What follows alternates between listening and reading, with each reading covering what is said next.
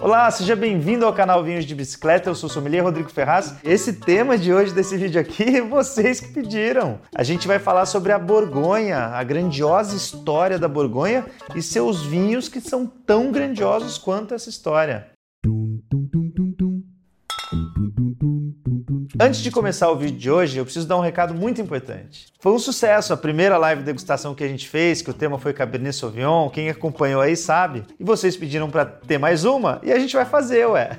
Já que a gente está falando de Borgonha, inclusive, o tema da nossa live vai ser Pinot Noir. Vou deixar o link aí para vocês, para já se programar. É, o YouTube tem uma ferramenta muito legal que você pode já deixar agendado e o YouTube mesmo vai te lembrar quando for chegar o momento, o grande momento da live degustação. E a gente também bolou um kit de vinhos, de Pinot Noir, obviamente, de regiões diferentes. E são vinhos muito legais, assim, porque eles vão mostrar a tipicidade de cada região onde eles foram produzidos, só que com uma uva única, né? E aí a gente vai ver a diferença entre, entre eles. Vai ser muito legal, garanto para você. Se você quiser degustar exatamente os mesmos vinhos que a gente vai degustar nessa live degustação, que vai acontecer dia 1 de outubro.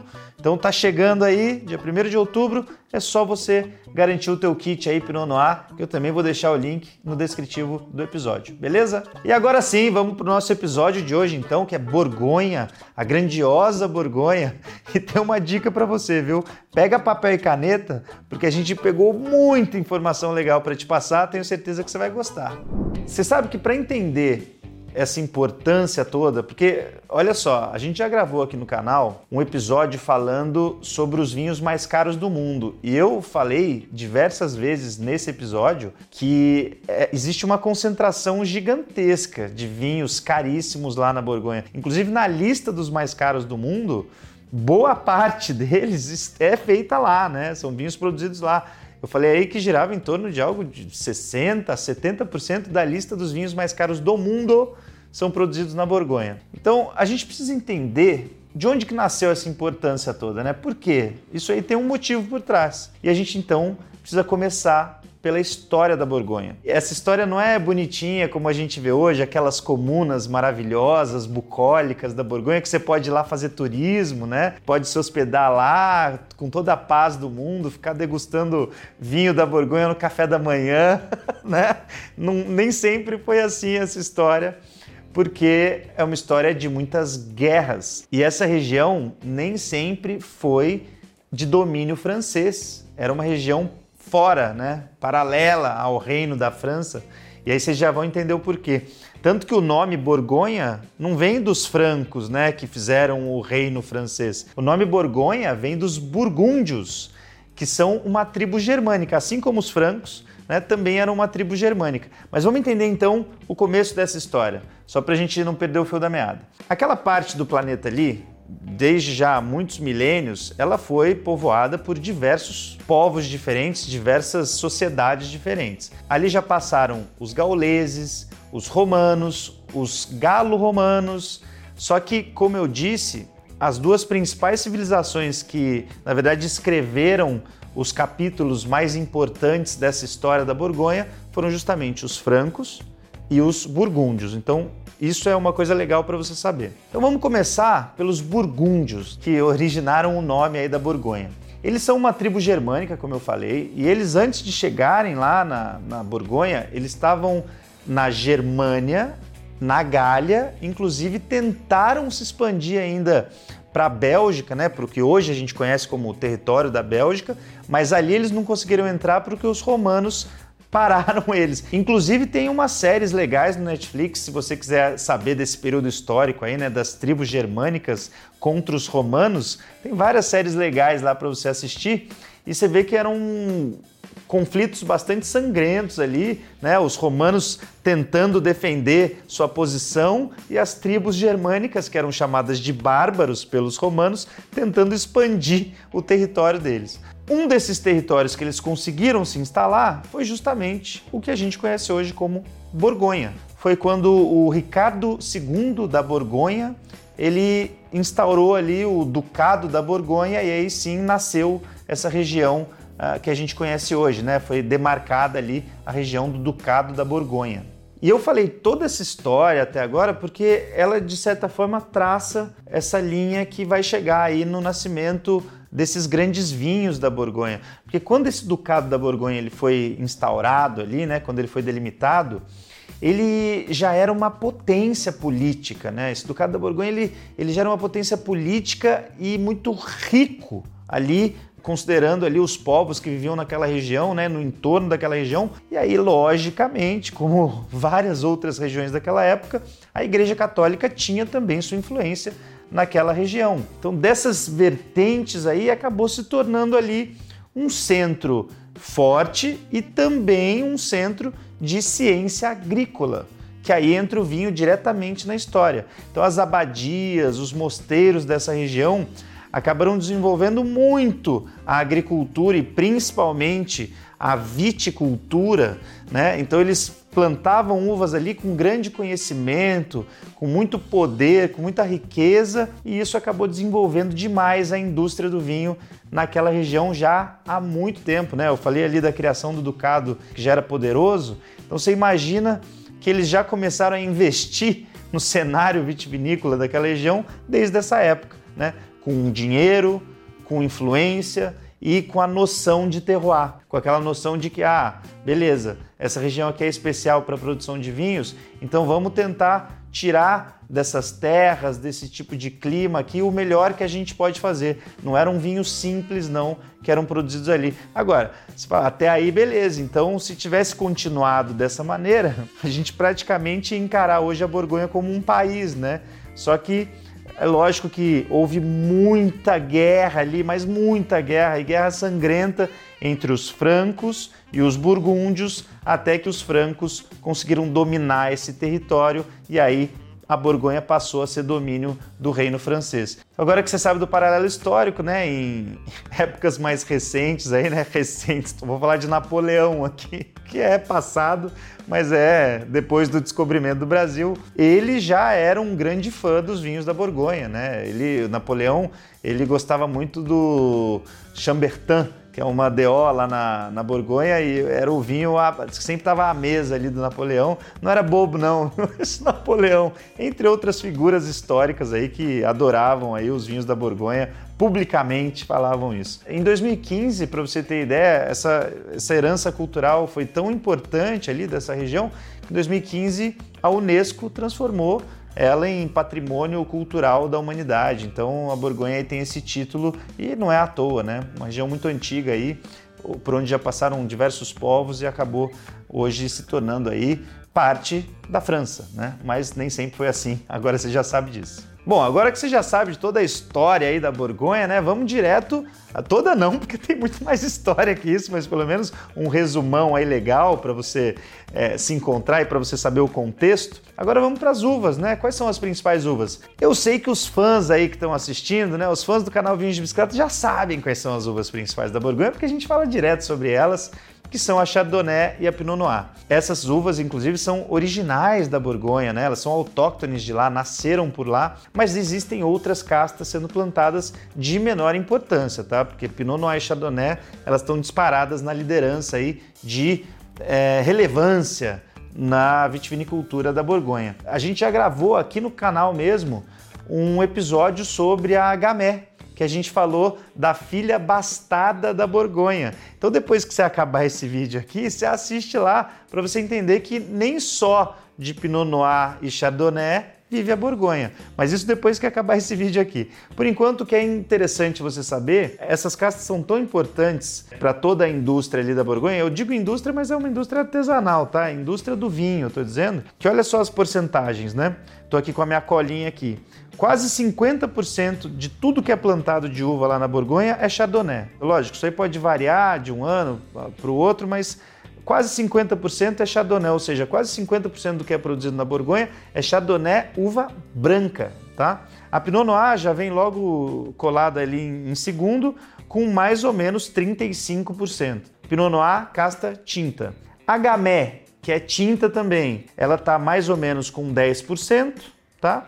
E a Ligoté, que é uma uva branca, tá mais ou menos com 5%. Tem outras uvas, que aí você está falando de uma porcentagem muito baixa, que também são plantadas por lá, mas se você quiser saber as quatro principais são essas. E você sabe que a definição de microterroir na Borgonha, ela já é levada muito a sério há muito tempo, na verdade há séculos já. E se a gente for pegar do comecinho lá da história do vídeo que eu falei, a gente pode falar que já era é, levada a sério lá quando a Borgonha se tornou um centro agrícola ali de monges, né, de abadias, de mosteiros e que já era muito rica e já se prestava atenção nisso. Com o passar do tempo, a gente agora tem mais conhecimento e tecnologia, a Borgonha ficou uma verdadeira expert aí na questão de micro terroir, né? ou seja, cada parcela de vinhedo, qual é a influência que tem ali. É, exposição solar, isso tem a ver direto com a inclinação do vinhedo. Tá? Inclinação do vinhedo, porque dependendo de como o vinhedo estiver inclinado, ele vai pegar um sol em determinado horário do dia. E isso aí tem extrema relevância para os produtores da Borgonha. Inclusive, isso daí aumenta muito o valor de um terreno lá na Borgonha se ele tiver uma inclinação que vai possibilitar uma exposição solar interessante. Não só isso, né? Tipo de solo, né? Composição do solo também faz toda a diferença para os vinhos feitos nessa região e eles conhecem ah, os solos feitos nessa região, porque lá existiram várias, vários movimentos geológicos que acabaram gerando várias camadas de solos diferentes e aí a videira vai enfiar as raízes dela lá profundamente, né, nesses solos, e ela vai pegar a interferência de todas essas camadas. Isso é até legal. Vou deixar uma imagem aí para vocês verem como é legal essa essa diversidade aí de camadas de solo, a gente olhando aí uma foto, ah, beleza, Rodrigo, é terra aí, né? Terra, mas na verdade isso daí faz toda a diferença quando a gente vai degustar os vinhos da Borgonha, porque é isso aí que traz uma enorme complexidade de aromas e sabores para os vinhos feitos por lá. Eu falei então de inclinação do vinhedo, falei de tipo de solo e tem também a questão de altitude, porque os vinhedos que estão nas encostas, né, que tem mais exposição solar ou uma exposição solar mais adequada, eles são os mais valiosos.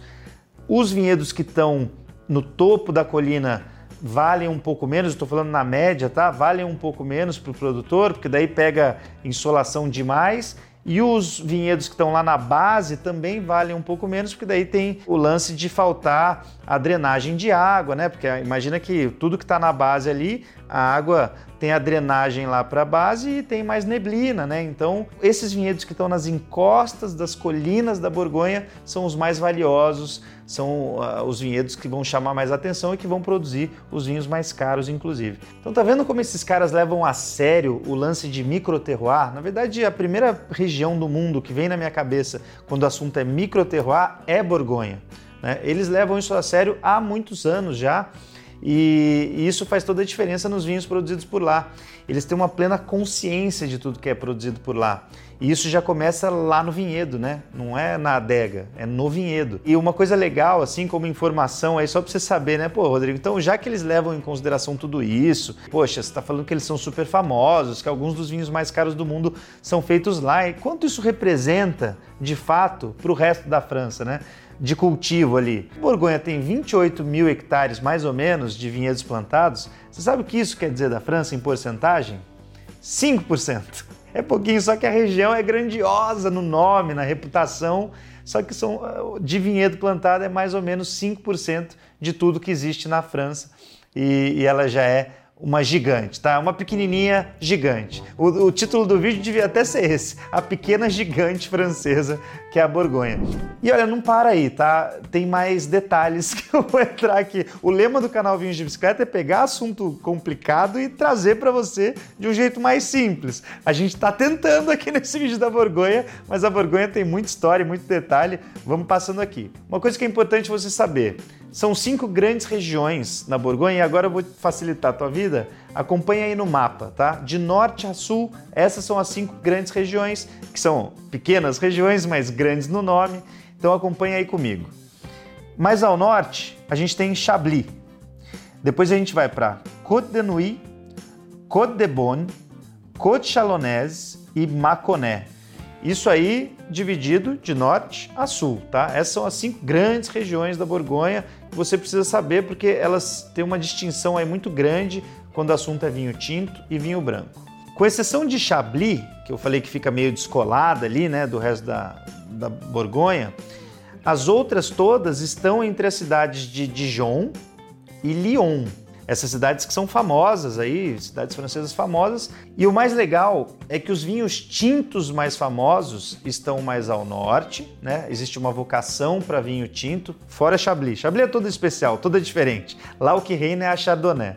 Mas das quatro ali que estão juntinhas, do meio para o norte, mais ou menos do meio para o norte, são os tintos, os principais vinhos, e do meio para o sul são os brancos. Tanto que se você pegar lá da cidade de Dijon, no mapa, e for até a cidade de Bonn, ali está o que eles chamam de Côte d'Or, que seria algo em português seria como algo como Costa do Ouro, né? Costa de Ouro. Foi praticamente uma aula aí express, né, de Borgonha, uma aula gratuita para você. Eu trouxe esse vinhaço aqui para a gente degustar, só que ele vai ficar para o próximo vídeo. E eu trouxe um Premier Cru da Borgonha. Mas o que seria um Premier Cru da Borgonha, né? De onde vem essa classificação? Ah, isso é no próximo vídeo. É lógico, poderia ser um Gran Cru? Poderia. Mas a produção não tinha dinheiro para um Gran Cru da Borgonha, então a gente vai, vai de Premier Cru mesmo. E aí eu vou te falar também sobre essas classificações. Agora eu vou abrir esse vinhaço aqui então, porque ele precisa respirar para o nosso próximo episódio. E só lembrando, né? Tem live de Pinot Noir, falei no começo do episódio. Uma live muito legal de Pinot Noir. Vou deixar o link aí no descritivo. Inclusive, se você quiser degustar os mesmos vinhos que a gente na live, o kit tá aí também, o link vou deixar aí para você. Na última a gente fez sobre Cabernet Sauvignon, essa, né? Falando de Borgonha aqui e tal, tem que ser Pinot Noir. E esse vinhaço aqui a gente degusta juntos também no próximo episódio, na próxima semana, tá bom? Até lá. Cheers!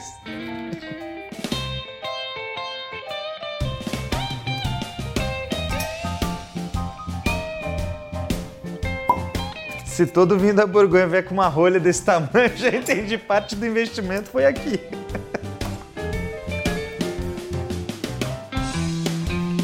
Até o próximo episódio, hein?